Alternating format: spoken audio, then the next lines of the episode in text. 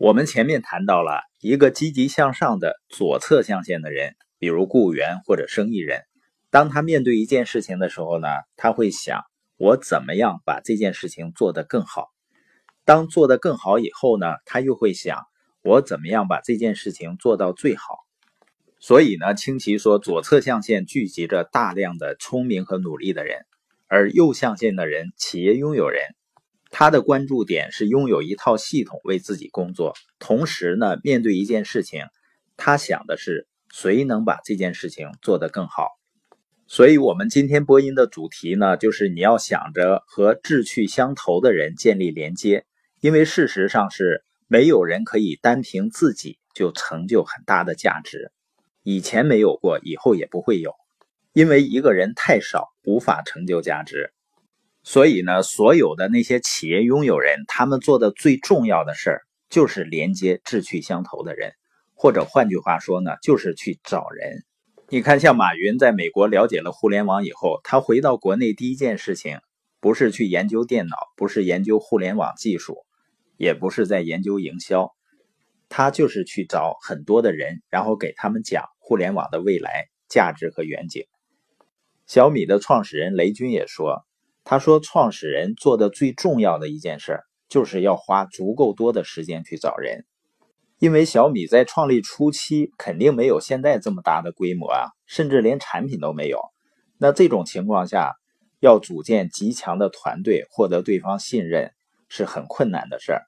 所以在最开始创业的半年，雷军每天花百分之七八十的时间去找人，所以当时他每天都亲自跑出去见很多人。”然后向他们介绍自己是什么人，想干什么事儿，拒绝率是非常高的。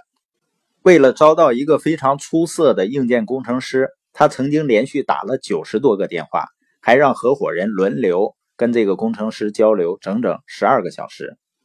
还有，为了招到一个合格的硬件负责人，雷军会见了超过一百名做硬件的人。约翰·麦克斯韦尔也是这样，从他第一次做礼拜。只有包括他和他妻子，还有另外一个人，三个人。到最后呢，他那个小教堂容纳了三百多人。后来呢，他又到了一个更大的教堂。他希望呢，开启一些社会项目来帮助给需要的人们，也强烈的渴望能举办一些领导力会议。那这样的梦想呢，就需要一个更大的团队，所以他就开始跟每一个人分享他的梦想。约翰呢，他是很有激情的人。所以说呢，吸引了很多人迫切的想要爬上麦克斯韦尔这趟列车。他认为呢，那就是成功了。可是花了几年时间以后呢，发现他的事业呢止步不前了。这时候他才意识到，早些时候加入他的那些人不过就是想搭个顺风车而已。他们喜欢约翰的热情和能量，想要接近他，但并不是和他一样。对成就价值、对创造改变充满激情，他们想要的不过是消遣时间而已。这就意味着，他们虽然在同一趟列车上，但想去的方向却不同。我相信呢，如果你是一个团队领导人，你可能也会遇到这样的伙伴。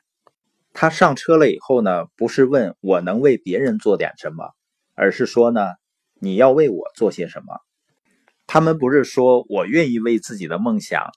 做出承诺，全力以赴，而是说呢，我先试试看，看看我能得到什么。